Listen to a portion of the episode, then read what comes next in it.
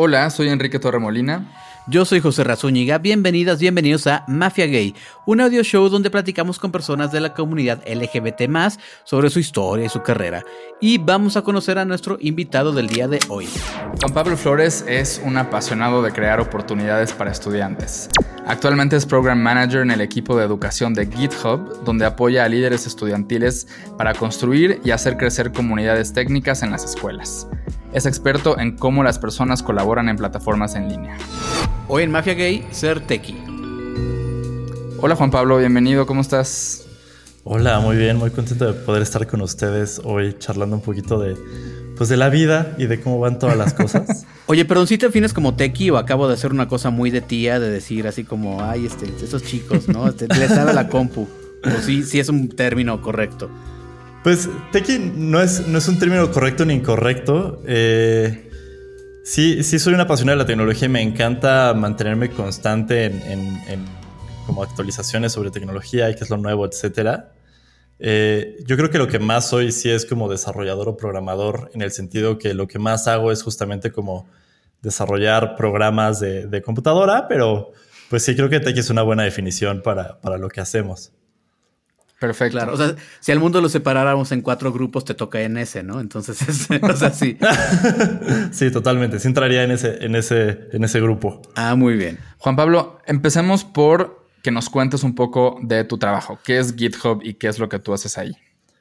Claro, pues imagínate que GitHub es eh, una herramienta que utilizan programadores en todo el mundo para poder desarrollar proyectos de, software. Y justamente lo que, lo que funciona es de la misma manera en la cual funcionan los proyectos, por ejemplo, de, creación de contenido colaborativo o, por ejemplo, los, no sé, un Google Drive, en el cual, eh, pues tú como escritor, en lugar de compartir eh, tu documento de, o tu texto a través de un correo, que a lo mejor cuando estás como colaborando con otras personas se vuelve muy complicado, eh, o por ejemplo, si, si si quieres ser como muy sadomasoquista, le mandas un screenshot a una persona para que copie el código o copie el, texto y lo pegue en su, en su texto.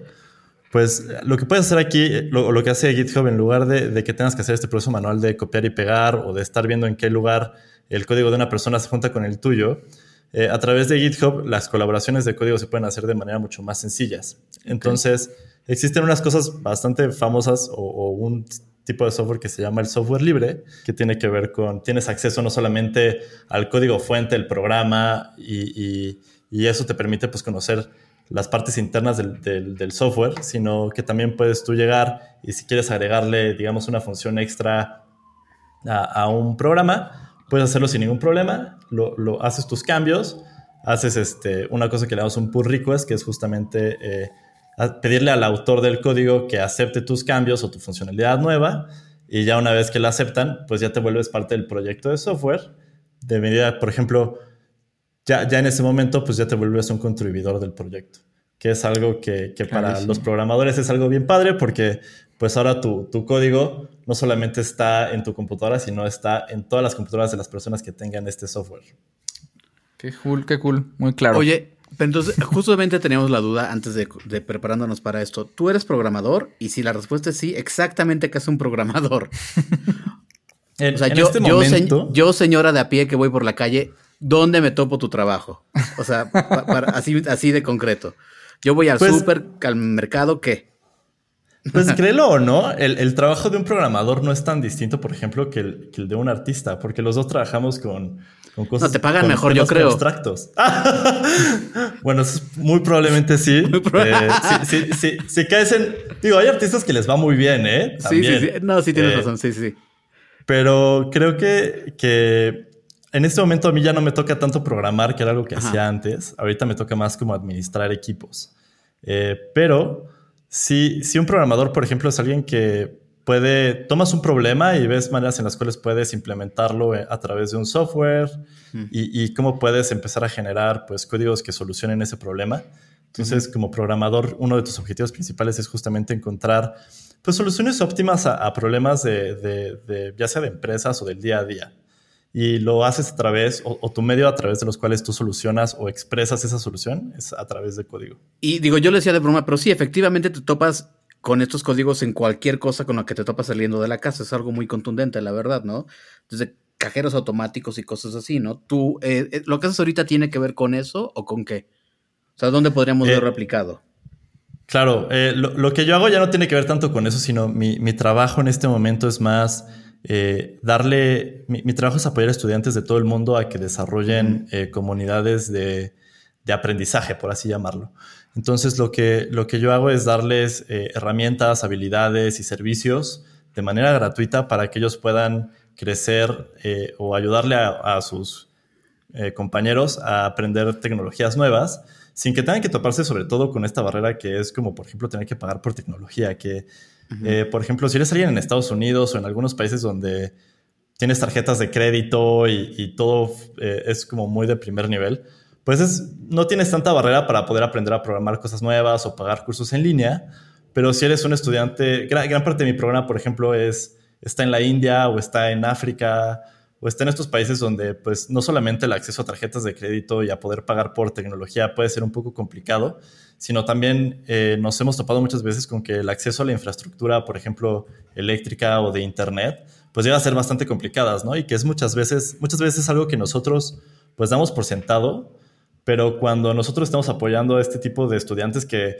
lo que quieren es ayudar a que, a que sus amigos puedan conseguir la chamba de sus sueños en, en, tecnología, pero pues simplemente no tienen los recursos o no tienen los medios para poder hacerlo, pues estos chavos están como, como trabajando para poder eh, crear pues un, no, no, quiero decir piso parejo, pero al menos crear como una plataforma que puedan, eh, de la que puedan basarse para poder aprender estas tecnologías o estas herramientas que, pues para serte sincero, de otras maneras es muy difícil que puedan llegar a tener acceso. Claro. Y justo queremos más adelante preguntarte sobre, sobre la palabra acceso que, que le has mencionado ahorita. Eh, Juan Pablo, ¿por, qué te interesó trabajar con jóvenes o con estudiantes? Digo, tú eres joven, no sé si todavía eres estudiante, creo que sí, pero ¿por qué te, por qué te atrajo eh, o cómo llegaste a eso? Claro, creo que es, es este, para, para, mí fue una oportunidad muy buena, pero desde hace, yo diría hace cinco años, eh, yo trabajaba haciendo eventos de tecnología. Entonces mi, trabajo o algo que estábamos haciendo en ese momento, que era relativamente nuevo, era una cosa que se llaman los hackatones, que son eventos de 24, 36 horas seguidas de, programación. Entonces, hackathon viene de, la unión de hacker, que hacker no tiene que ver con esta interpretación mala de te voy a robar tus datos, y maratón, que, es pues básicamente hacer algo por, por mucho tiempo, ¿no? Y la manera en la cual nosotros veíamos hacker y, y, hackathon en general es, para mí un hacker no es una persona necesariamente que, te va a robar tus, tus, accesos de Facebook, sino para mí un, hacker es una persona que logra tener una solución elegante a un problema difícil o a un problema complejo. Entonces imagínate que, eh, no sé, en lugar de, romperse la cabeza y hacer una solución muy, muy pesada para un problema que a lo mejor puede ser sencilla, un hacker puede encontrar una solución sencilla que, pueda resolver el problema para muchísimas personas. Y justamente el encontrar como ese espacio de una solución eh, poco tradicional o elegante o como quieras llamarle a un problema que puede ser complejo es lo que vuelve un hacker a un, hacker en el sentido que nosotros lo vemos, ¿no? También está la visión hollywoodense de alguien que te va a robar tus datos, pero para nosotros justamente queríamos empezar a dar a conocer que hacker podía tener una connotación positiva en, en el mundo de la tecnología. Y lo que, lo que empezamos a hacer fue, empezamos a organizar hackatones para estudiantes específicamente, que les pudiera permitir a, estudiantes tener la oportunidad de pues, tener un poco de experiencia con, con, las tecnologías, ¿no? Fuera de hacer los proyectos de, las, de la escuela, que para algunas universidades pueden ser bastante buenas. Eh, queremos darles la oportunidad de poder crear cualquier cosa que se les viene a la mente en un fin de semana y nosotros te pagamos la comida, las bebidas, no te podemos dar una cama muy cómoda, pero pues había mucho tapete para poder dormirse. Y, el objetivo es justamente crear un espacio donde puedas crear cualquier ideal, por más extrema, loca o poco tradicional que sea, en un muy poco tiempo. Y, al final la presentas ante, una, ante un juez o ante una... Bueno, en el, en el concepto original no se presenta ante un juez solamente como creabas la tecnología, se la presentabas a tus amigos y, decían, wow, qué padre lo que hiciste en un fin de semana, ¿no? ya después eh, se convirtió en algo más competitivo y entonces ya había un grupo de jueces que, que, veían qué tan complejo técnicamente era, qué tanto se podía implementar al mundo real, etcétera. Pero a, mí, a mí en lo personal lo que más me gustaba eran los en los que podías crear tú cualquier cosa porque simplemente pues veías todo tipo de proyectos, ¿no? Y, en este caso tenemos proyectos desde aplicaciones para seguros, para, no sé, autos, hasta vibradores inteligentes, eh, que, en ese momento los vibradores inteligentes no eran una cosa. O sea, esto fue hace como cinco años donde apenas estaba como conectándose todo, ¿no? Yo no, sabía que, yo no sabía que son una cosa, así que claramente estoy muy atrasado también. Perdón, estamos hablando de dildos, ¿verdad? O sea, dildos que, vibran con una app. Sí, sí, sí. claro, eh, eh, este proyecto fue increíble. A mí me encantó. Eh, es una historia bien chistosa porque me encantó porque sincronizaba la música con la vibración del dispositivo. Entonces, pues tú ponías, ponías reggae si querías algo tranquilo, ya si querías algo más fuerte, pues ponías algo que tuviera como un ritmo más rápido. Y, con eso, eh, pues tú definías qué tanto placer querías tener, ¿no? Sí. O sea, hay, hay caminadoras que hacen eso. No sabía que había dildos que lo hacían también. Sí, sí, ¿Hace cuánto que no vas a una sex shop, Enrique? Digo, el problema es cuando esa cosa la pones a vibrar al ritmo de Wagner, ¿no? Que es bastante rudo, ¿no? Entonces. no, aparte, imagínate cuando, cuando los estudiantes presentan. Porque fue de estudiantes, ¿eh? No fue así como alguien profesional. Fueron los estudiantes que lo hicieron y era un evento que estábamos haciendo en el TEC de Monterrey. Y la idea le encantó a todo mundo, pero pues en ese momento, imagínate que, al final del evento tenían medios y tenían publicidad, tenían muchísimas cosas. Imagínate que en las noticias saliera gana vibrador inteligente hackathon del Tecnológico de Monterrey. Entonces, son como de esas pequeñas historias que son bastante divertidas sobre los hackatones. Son ideas increíbles, pero que un poco desafortunadas, sobre todo por el espacio. Sí, por supuesto por supuesto.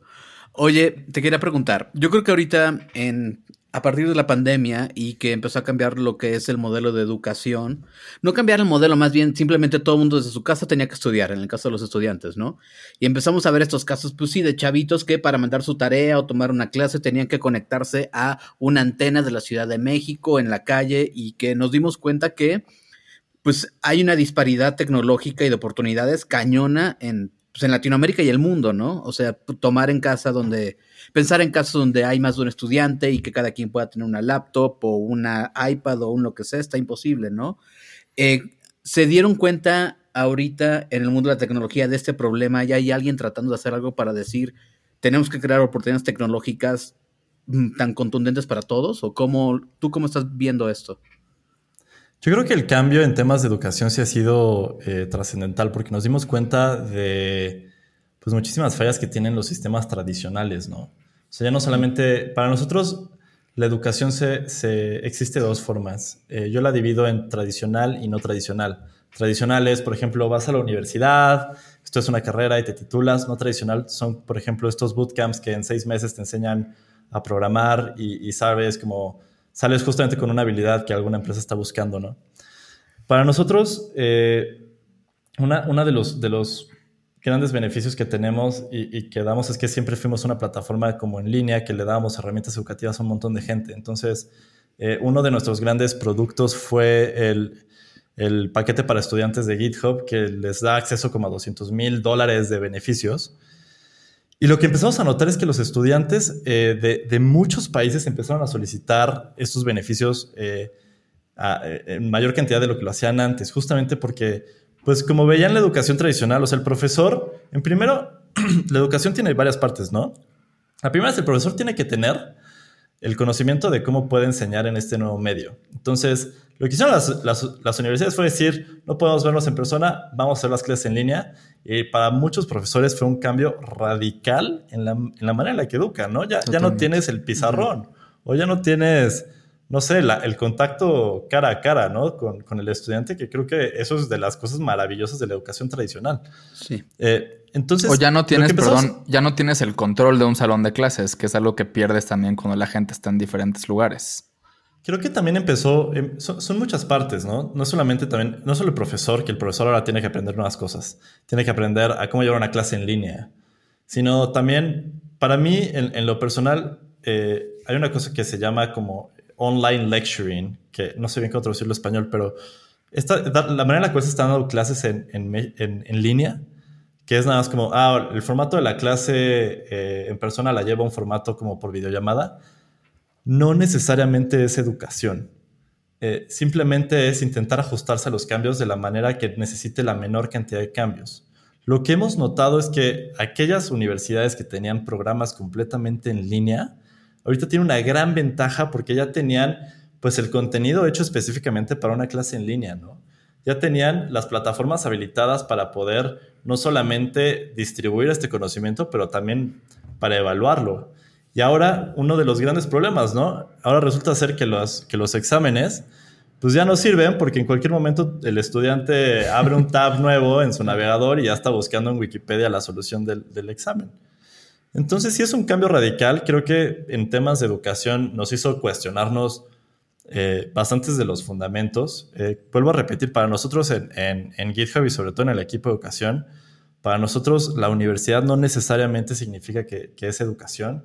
Simplemente creemos que hay muchas formas a través de las cuales puedes aprender y, una universidad es uno de los tantos métodos por los cuales tú puedes aprender a, tener una carrera en específico.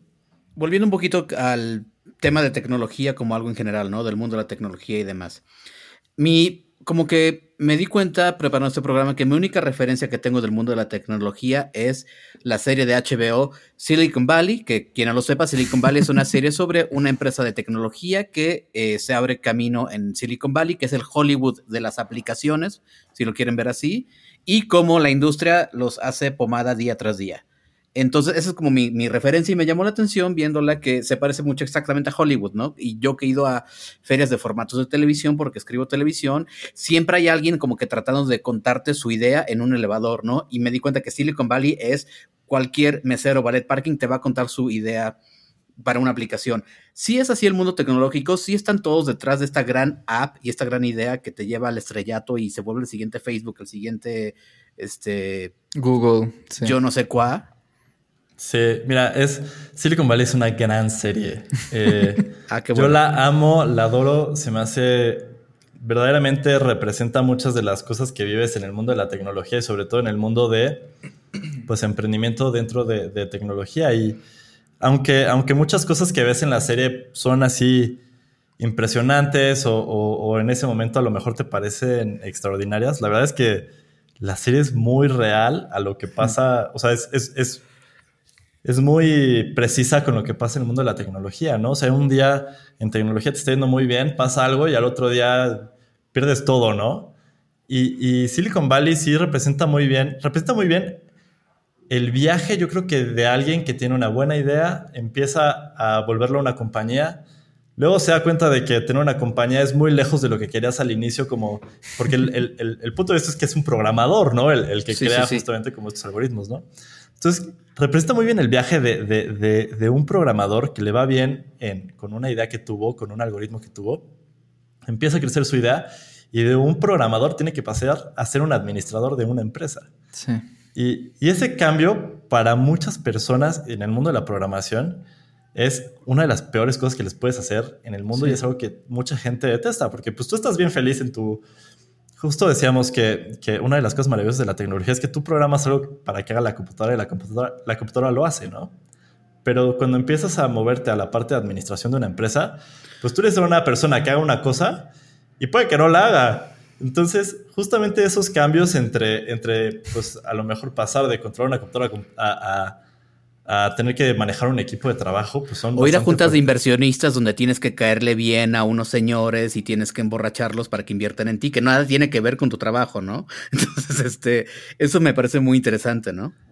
Sí, o como, como el, el ex CEO de WeWork, ¿no? Que corre a la mitad de la empresa y dice shots para todos y vamos a traer a un artista para que cante mientras cerramos los contratos de la mitad de la compañía, ¿no?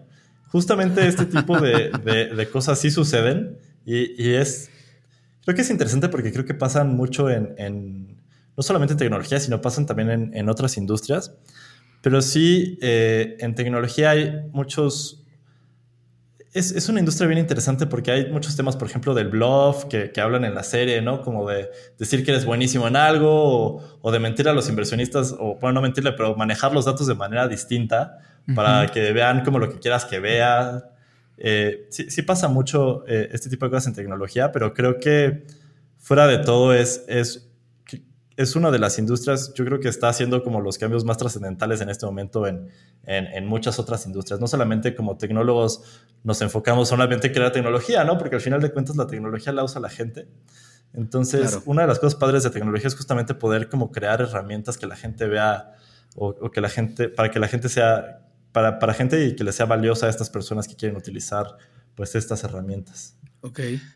Totalmente. Juan Pablo, ahora hablemos un poquito sobre tecnología y la comunidad LGBT más. Eh, ¿Cómo describirías tú el mundo de la tecnología para las personas LGBT más? Es decir, ¿es un, es un espacio incluyente, no tanto?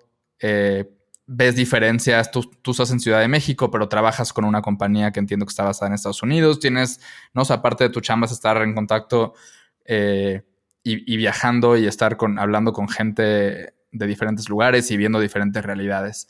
¿Cómo ves eh, qué, tanta, qué tan bienvenida es la comunidad LGBT más en el mundo de la tecnología, laboralmente, por ejemplo? Claro, yo creo que depende mucho en, qué contexto estés. Eh, y es algo que me encanta mucho del programa que yo llevo. Eh, uno de los, de los módulos del programa que yo llevo, antes de que puedan como formar parte de los estudiantes de, este programa, necesitan hacer una cosa que le llamamos como la, revisión de su comunidad o de su contexto. Y uno de los módulos que revisan es justamente inclusión y diversidad dentro de su contexto, lo cual es, es, increíble, ¿no? Porque cuando revisamos este módulo en países como Estados Unidos y Europa, o, bueno, el continente europeo, lo que vemos es los problemas de, de inclusión y diversidad es que sufren los estudiantes es para asegurarse que hay comida vegana para gente que es vegana, asegurarse que hay baños o, suficientes como lugares para gente, por ejemplo, no binaria en, su comunidad estudiantil.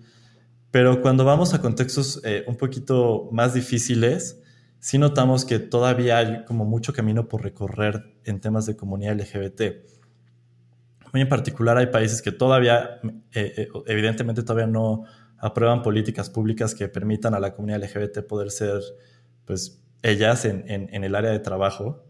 Eh, pero sí creo que tecnología, una de las cosas padres que tiene es que es relativamente eh, meritocrático. Y lo que pasa es, imagínate que, quieres contratar a una persona tú en, para programar, pero es una persona LGBT, pero es el mejor programador de una tecnología.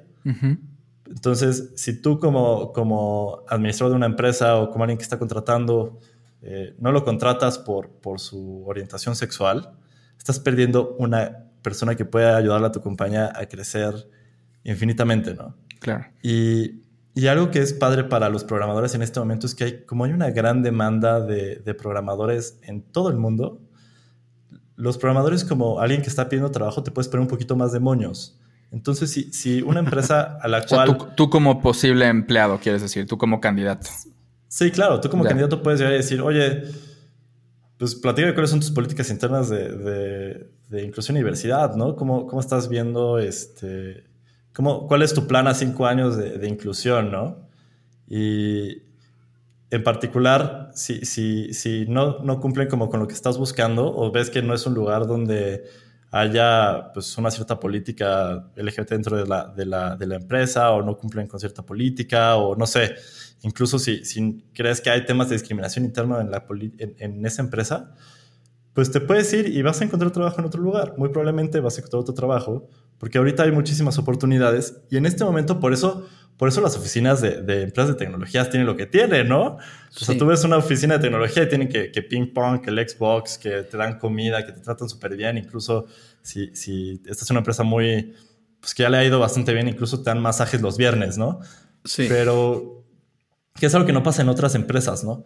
Entonces, justamente eh, el, uno de los grandes problemas que tiene eh, las empresas de tecnología es retener el talento, que tiene que ver con yo te contrato a ti para que traes conmigo y, como alguien que contrata a, un programador, pues quieres que se quede toda la vida, ¿no? Porque pues le das un entrenamiento, le enseñas a programar una cierta tecnología y lo mantienes dentro de, tu empresa para que desarrolle algo. Pero hay tanta competencia que es, yo, eh, GitHub tiene sus oficinas en, en, en San Francisco y yo creo que la compañía cambia entre un 30 y un 40% no, no tanto, como un 20, de un 20 a 30% cada dos años, cada dos o tres años. Sigue siendo de que la competencia es, es tan alta que la gente le ya le ya todo el tiempo una oferta para poderse mover a, otra compañía que pueden ofrecerle mejores beneficios de lo que tú le estás ofreciendo. Por eso creo que para la comunidad LGBT o, o, para la comunidad LGBT dentro de tecnología, pues sí, la industria es un poquito más abierta hacia, no importa cuál sea tu, tu perfil o de, de, dónde vengas, incluso, incluso dentro de, de, de GitHub donde estoy ahorita, uno de los mejores programadores que yo conozco no es ingeniero en computación o ciencias de la computación o algo así. Es, estudió literatura inglesa, pero es alguien que por su cuenta aprendió a programar y, es increíblemente bueno. Y le pagan lo mismo que un ingeniero y le pagan lo mismo que alguien de ciencias de la computación que está a su nivel. ¿Qué tiene que ver con lo que decías de la educación no convencional, no tradicional. Que digo, esta persona a lo mejor la tuvo, pero la tuvo en otra disciplina y, y, se, y aprendió lo necesario para este trabajo, eh, pues siendo autodidacta o metiéndose a cursos o yo no sé cuál ha sido su ruta, ¿no? Pero como digamos de una forma no convencional. Claro, y sobre todo imagínate en tecnología, ¿no? Si dependes mucho de que alguien te esté enseñando a programar algo o a desarrollar algo, pues no vas a durar mucho porque la tecnología cambia muchísimo cada mes, cada año, ¿no? Claro. Entonces, muy, muy en particular, cuando nosotros mencionamos eh, educación no tradicional, justamente vamos a los, al, caso de las personas que son autodidactas, que creo que es un, sistema de educación que para tecnología funciona muy bien eh, y, y, que, por ejemplo, a comparación, digamos que de un médico o de alguien que estudia leyes, pues para ser un muy buen programador no necesitas necesariamente pasar por una educación formal, no puedes aprenderlo eh, en línea. De hecho, sacaron una estadística si mal recuerdo, cuatro de cada cinco programadores aprenden a programar a través de YouTube. Wow. Entonces, no es necesario tener un profesor para que te enseñe. Tú puedes aprender por tu cuenta y recursos hay muchísimos en todos lados. Porque además es una industria o una comunidad, si queremos usar esa palabra, también muy o esa es la idea que yo tengo, como muy colaborativa y muy generosa. O sea, justo lo que el espíritu de los hackatones que tú describías tiene que ver con eso. Entonces, la gente está dispuesta a como a, como a pasar ese conocimiento, a compartir ese conocimiento, ¿no? Sí, el, punto de compartir conocimiento creo que es una de las cosas más interesantes de, eh, del mundo de la tecnología. Imagínate que, en los noventas, eh, cuando se está desarrollando estos proyectos de código abierto que les platicaba antes sobre cómo la gente, pues imagínate que creas una herramienta que está utilizando millones de personas, ¿no? Y tú lo creas gratuito, le das acceso a cualquier persona al código fuente, o sea, le estás dando acceso a las tripas de tu, de tu herramienta y, no estás cobrando por ello, o sea, tú estás trabajando en, en eso porque te gusta y porque le encuentras sentido pero lo haces gratuito y se lo dejas a las personas para que puedan hacer lo que quieran con ello. Y es algo que no, o sea, no, conozco muchas industrias que tengan algo similar, ¿no?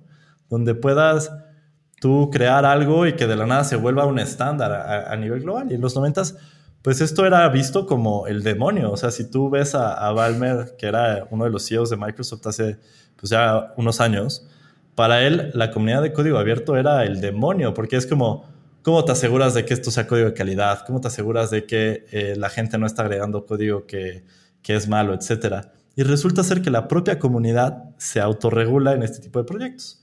Entonces, si alguien, eh, muy en particular, por ejemplo, digamos, los backdoors, que son justamente alguien que mete algún acceso por detrás a alguna aplicación. Eh, si alguien intenta hacer eso en, un proyecto open source, que ha pasado, pero pues es, es menos, es más difícil que suceda, porque como el código es abierto, tú puedes ver todo todas las tripas y puedes ver todo el, interior de, este proyecto, de esta plataforma. Pues alguien puede decir, oye, creo que este tema tiene, este, este, esta línea de código está abriendo un tema de seguridad dentro del, del, proyecto. Y créeme que la gente que está muy metida en proyectos de código abierto es súper buena encontrando todo ese tipo de cosas. Pues un proyecto depende de que tú eh, no solamente eh, crees este proyecto, pero que lo mantengas de manera saludable a, largo plazo, ¿no? Y entre eso está que la persona que mantiene este proyecto, pues sí, sí tenga mecanismos para revisar que el código que se está agregando, pues sea no solamente de, la, de una calidad que el proyecto espera, pero también que esté creando, pues, un beneficio para, para la aplicación o para el proyecto en general, o que esté creando nuevas funcionalidades que le permitan crecer. Juan Pablo, la tecnología también es algo que ha, hablando de industrias, una industria que ha impactado mucho es, o otro, o, otro espacio que ha impactado mucho es el movimiento LGBT, ¿no? O sea, la tecnología ha permitido que el, que el movimiento gay, que el movimiento LGBT se vuelva como mucho más conectado, mucho más colaborativo a nivel mundial, ¿no? O sea, pasamos de ser un movimiento que estaba nada más o, que estaba principalmente en las calles, literalmente, haciendo protestas y organizándose en, en, las calles, organizándose en centros comunitarios, en parques, en bares y demás, a ser un movimiento que, que, digamos, como que encontramos nuestro músculo en el Internet y en la tecnología, ¿no? Justo un libro, ahorita me acordé porque tú me lo recomendaste, que estoy leyendo el libro de Get Together, habla un poco de cómo se crean comunidades en la era digital y demás, ¿no? Como alguien que, está dentro de esta industria y que estás en contacto con jóvenes y que tú mismo eres alguien joven, ¿qué, qué cambios positivos, qué avances has visto en, en nuestra comunidad, en la comunidad LGBT, a partir de los avances en la tecnología? Uy, he visto muchísimos. La verdad es que eh, la tecnología, algo que me gusta muchísimo, sobre todo en, en tema de redes sociales, eh, es que permite amplificar voces, ¿no? Y sobre todo voces que a veces pueden llegar a ser marginalizadas o simplemente que la gente pues no, no, no le ponga como la atención necesaria. Eh, también nos ha permitido conectar con personas de, en, en, otros países y en otros lugares que a lo mejor no hubiéramos logrado conectar de, de, otra manera. Y eso lo veo muchísimo en, en los eventos que hemos organizado últimamente, ¿no? Imagínate que para antes yo poder conectar con alguien que estaba en, en otro continente, voy a tener que tomar un vuelo para poder llegar ahí y, que encontraran como este contenido que, que estás produciendo. Eh, ahora ya el contenido, creo que la creación de contenido es como una de las herramientas más, más poderosas que puede tener alguien que, que pertenece a, a, la comunidad LGBT, ¿no? Simplemente para encontrar a alguien con, con quien te sientes como representado o alguien que eh, pueda servirte para, para tener al menos como algo de esperanza, ¿no? Claro. Y si lo ves, por ejemplo, con las noticias que han pasado recientemente de países que ya se vuelven más, eh, que ya empiezan a crear más política LGBT, pues cuando sucede, creo que toda la comunidad LGBT lo celebra, ¿no? Exacto. Y, y, justamente el poder crear como esos movimientos en, en, un, en un mundo este, digital, pues ayuda muchísimo a la gente que, que, no se sienta sola y que no se sienta que no tienen alguien o, que no tienen alguien con quien hablar o que no tienen, si, si, viven en un contexto donde a lo mejor no hay políticas todavía o no hay algo que les pueda dar algún sustento en, en temas de comunidad LGBT, pues vean al menos un poco de esperanza para que las, que las cosas mejoran, ¿no? Que es justamente como lo que dice It Gets Better, ¿no? Como creo que su, su frase es muy buena en el sentido que que pues las cosas a lo mejor en la inmediatez puede que no se vean tan positivas, pero creo que en el largo plazo, sobre todo en temas de redes sociales y comunidad LGBT, las cosas han mejorado muchísimo, ¿eh? O sea, imagínate que hubiera sido de un Pepe y Teo sin YouTube, ¿no? Claro. Pues jamás hubieran logrado hacer que su mensaje se hubiera eh, hecho tan grande como lo es, ¿no? Sí. Y, y, y, creo que sí, el problema de las redes sociales es justamente que la inmediatez de, de una red social sobre las reacciones o, cómo se comparte el contenido, pues a lo mejor en, la inmediatez es muy, nos, afecta mucho, pero en el largo plazo creo que tiene eh, beneficios eh, positivos. Y, vuelvo a mismo, ¿no? Hablando mucho de comunidad LGBT. Claro. No, y el avance, o sea, yo me acuerdo siendo adolescente que cuando yo entraba a internet, a, digo que soy creo que un poco más grande que ustedes, sí, a tratar de conocer gente y en esta época en donde ni siquiera había una cámara, en donde no todos los celulares tenían cámaras y te describías y estabas platicando con un extraño y así uno se sentía cercano. Ahorita ver comunidades de chavitos que ven juntos un programa de YouTube, de cualquier cosa gay y están ahí como creando comunidad me parece alucinante el cambio, ¿no? O sea, me hubiera encantado a mí vivirlo, pero pues por algo no me tocó.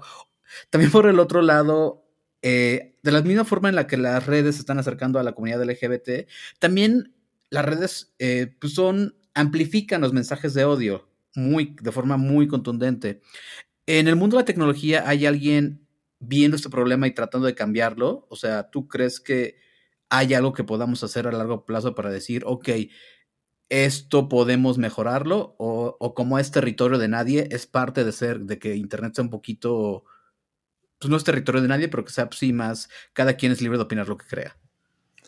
Ah, creo que es una pregunta muy... Eh, compleja. Eh, el Internet nace mucho justamente de que puedas eh, expresarte libremente y eso tiene varias formas de verse, ¿no? Tanto puede eh, alinearse a tus ideales como puede ponerse en contra, ¿no? Y a lo mejor para lo que a la comunidad LGBT le parece algo que no puede, no puede existir, a lo mejor para otras personas es como algo que, que resona con ellos, ¿no? Y es algo que, que les gustaría escuchar. Yo creo que para, para que Creo, que el Internet, una de las cosas padres que tiene es justamente, eh, se han creado muchas herramientas de moderación, sobre todo para evitar que, mensajes extremadamente tóxicos lleguen a, afectar a más personas. Pero es un, tema muy complejo porque entonces empiezas a, afectar o empiezas a intervenir en la libertad de, de, expresión, que igual vamos a lo mismo, ¿no? O sea, ciertas libertades, tienes ciertas responsabilidades, etc. Pero creo que justamente eh, una de las libertades que tienes en las redes sociales es saber, eh, pues en primero como a quién, qué, tipo de fuentes de información tienes. Y si eres como una persona LGBT, pues puedes como curar tu, contenido o tu digestión de contenido este, para, para poder, pues no, no, es por así decirlo como ignorar como las problemáticas que existen, ¿no? Pero pues vas creando tú mismo tu propio juicio acerca de qué medios son... Eh, pues brindan algo de valor hacia ti y qué medios pues simplemente a lo mejor no. Ahorita retomando, por ejemplo, el problema de, de SARS en Nigeria con, con, el ejército atacando como a gente. Yo creo que yo jamás me hubiera enterado de un problema así si no hubiera sido por, las redes sociales, ¿no? Eh, las redes sociales tienen una gran responsabilidad en, pues, por ejemplo, la validación de, de de los contenidos, que ha sido un problema que ha existido desde hace mil años, ¿no? Y, lo vimos muchísimo en las elecciones de Estados Unidos, las, no estas, las pasadas, eh, y, se han hecho muchos esfuerzos por intentar crear herramientas, pero es un tema extraordinariamente complejo. Sí, eh, claro. Porque afecta a muchas libertades, afecta a muchas personas, ¿no? Y, pues sí, creo que, hace falta... Creo, creo que sí es un tema que tiene tantas vertientes que todavía nos falta muchísimo para poder lograr como resolver. Pero hay, hay buenos avances, o sea, creo que fuera de todo ha habido como buenos avances y se ha, se ha cuestionado como muchas cosas para, para justamente empezar a movernos a, pues no tanto como un Internet que censure, pero un Internet que, que sea un poquito más sano. Sí, no un internet en donde cuando te llegan amenazas de muerte y fotografías de pistola, como a Enrique o a mí nos ha pasado, Twitter diga, ay, vamos a revisar tu casa, a ver si tienes la razón. Es como, o sea, sí hay cosas como muy contundentes de, sí, que se vuelven en un espacio un poquito más sano. Sí, hay justamente, eh, estaba leyendo un blog de uno de, de las personas que trabajan en GitHub de, sobre moderación. Él lleva el tema de comunidad. y, pues creo que mucho se trata de... Eh, bueno, si, no tienes como ningún tema muy, muy grande, ¿no? Eh, mucho se trata sobre la intuición, ¿no? O sea, creo que hay cosas que sabes que simplemente no deberían de, estar en, ciertos espacios. y, mucho es como seguir tu intuición y, por ejemplo, en, muchos de los proyectos que, apoyamos eh, y los eventos que apoyamos, pues tienen justamente una cosa que le llamamos el código de conducta, ¿no? Que tiene, el código de conducta tiene varias cosas. El primero tiene una descripción sobre qué es un código de conducta, después te dicen cuáles son los comportamientos esperados y cuáles son los comportamientos que no se, que no, que, simplemente no son aceptables dentro de, estos espacios, ¿no? Y creo que eso deja muy, y si tú los lees es básicamente, hazle caso a, tu intuición sobre qué cosas están bien y qué cosas están mal. Si crees, algo, si crees que algo está mal, probablemente es porque no, no es algo que debería estar ahí, ¿no? Eh, y por otro lado, creo que mencionas un punto importante, ¿no? Que cuando tú recibas como una amenaza o recibas como algún mensaje no solicitado, pues lo reportes, ¿no? Porque a lo mejor no eres el único que está recibiendo esas amenazas. A lo mejor esa cuenta está atacando otras 20 más. Claro. Y, y sí, sí, un tema que es bien complicado es que la gente reporte eh, y que tome como un poquito de acción sobre ello. Que claro, en, en medios digitales hay una cosa que es el anonimato, que permite mucho que puedas tú expresarte como con cosas que no dirías normalmente claro. en, en, estos espacios. Pero si, si puedes ayudar a, Yo creo que quitando una cuenta eh, o, ayudando a que Twitter o, cualquier plataforma revise una cuenta que a lo mejor está siendo abusiva, pues con que quites una puedes estar beneficiando a N cantidad de personas, ¿no? Porque nunca sabes qué tan grande es esa cuenta en el tema que está atacando no solo a ti, pero quizás también a otras X cantidad de personas. Claro. Juan Pablo, justo, o sea, hablando de, más de cosas positivas eh, en, el, en, el mundo de la tecnología y comunidad LGBT, tú eres uno de los fundadores de Tech Inclusion Collective aquí en México. Cuéntanos un poco de qué va, por qué se les ocurrió. Cuéntanos. Tech Inclusion Collective nació mucho de... Eh, creo que sí, una persona que ha tenido muchos privilegios. Y particularmente en, la UNAM, cuando yo decido ser más abierto con mi sexualidad, bueno, antes incluso de salir como del closet, por así decirlo, ¿no? Eh, muchas veces creí que era como de las únicas personas, porque yo estoy en ingeniería, ¿no? Que es conocido como, pues, una de estas facultades que son súper machas y que... Eh, que el todas mías y que el, anexo es como una, ¿cómo le llaman? Como una jaula de perros así, ¿no? Y, y súper, no sé, simplemente como, como, como, muy macho en general. Creo que para, para mí cuando empecé a ser un poco más cierto con el tema en, en ingeniería, empecé a encontrar más gente que era como LGBT, que no necesariamente era como para ligar o algo así, pero simplemente era gente que teníamos como, pues algo este, que, que nos hacía con algo que nos, con lo que nos identificábamos. Claro. Y conforme fui como siendo un poco más abierto y, conociendo más gente dentro de, de, la universidad, pues me di cuenta que no estaba solo, ¿no? Pero para muchas personas eh, viviendo en, en, un contexto donde pues ser LGBT era como raro o, o, era poco común, pues mucha gente no se conocía porque simplemente tenía miedo como a, a explorar como estos espacios o ser como más abiertos o no nos conocíamos entre nosotros lo suficiente, pero yo sabía que había una comunidad, pues no hay emociones así como grandes, pero pues sí considerables, ¿no? O sea, sí había como bastantes personas. Y tuve eh, la maravillosa oportunidad vez como de ir a, a, Boston a estudiar un, verano. Y en este verano pues me puse como a buscar cosas de, de comunidad LGBT que había en Boston, sobre todo porque pues Boston es conocida por MIT, por por Harvard, ¿no? Por estas grandes escuelas de, pues no solo de ingeniería, pero también de humanidades, ¿no? Y, creo que encontré, pues que la comunidad era muy parecida, en, el sentido que hay muchas personas en ingenierías y en, ciencias que estaba que, que, que hacía cosas impresionantes y que también eran parte de la comunidad LGBT. Y a mí lo, lo, que disfruté muchísimo era justamente como la facilidad que había de, que se juntaran y de que pudieran como hablar de cualquier tema que se les viene a la mente, ya sea que fueran a echar el chisme o que fueran a hablar de tecnologías ridículamente como, bueno, de tecnologías muy buenas o muy avanzadas o cosas que estuvieran desarrollando. Y cuando regreso a México y volviendo mucho al tema de la comunidad y, la, y cómo se comparte el conocimiento, pues no había realmente nada que fuera como públicamente accesible. Sí había grupos de comunidad LGBT en tecnología, pero eran grupos muy privados, eran grupos que para poder entrar necesitabas que te conociera alguien más.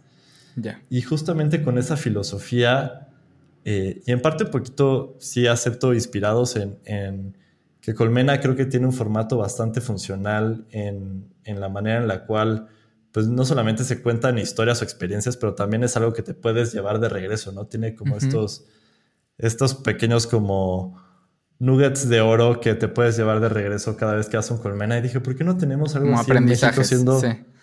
Ajá. ¿Por qué no tenemos algo así en México donde puedas como estar con personas LGBT que viven, en, que, trabajan en tecnología y llevarte algo cada vez que como los visitas y además como conocer más gente, ¿no?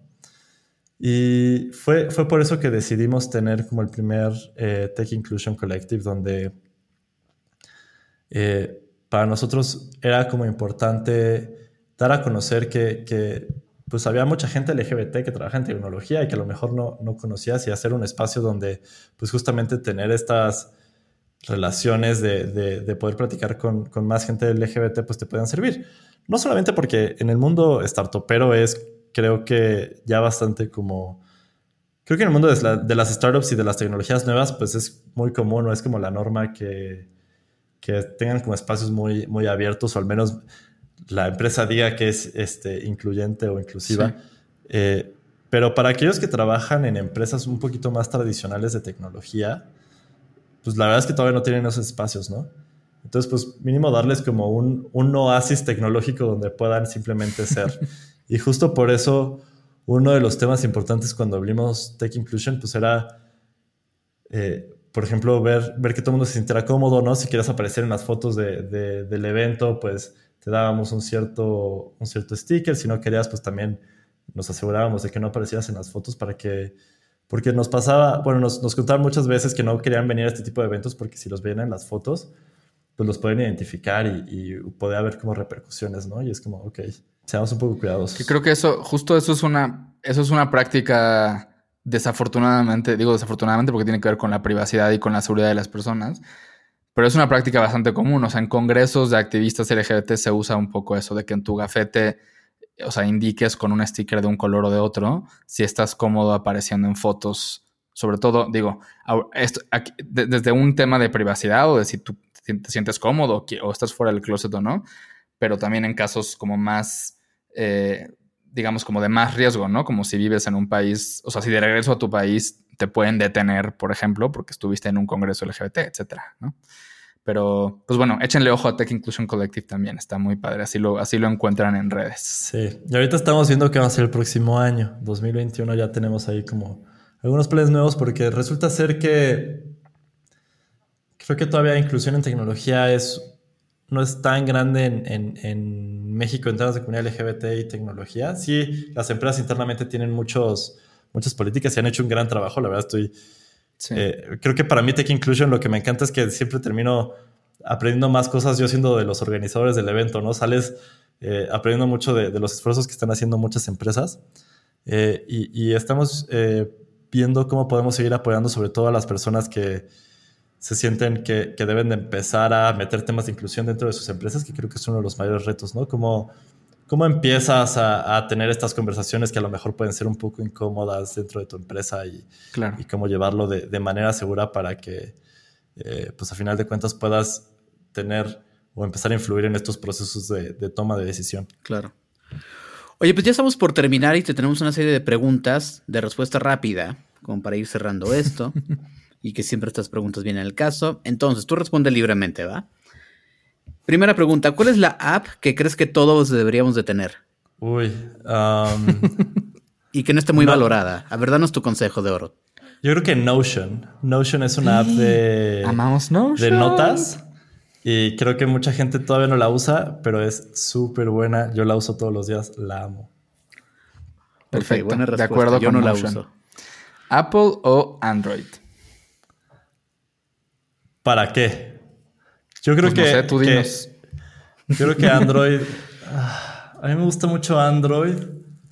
Voy a decir que Android solamente porque he sido usuario de Android muchos años. Eh, pero Apple también tiene lo suyo. Ok.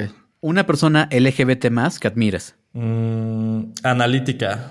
Es una drag queen que enseña a programar a personas y creo que sus, sus, sus videos de YouTube son súper chistosos y de hecho aprendes cosas de tecnología muy fuertes en un lenguaje bastante humano. Tiene el mejor nombre de drag del mundo.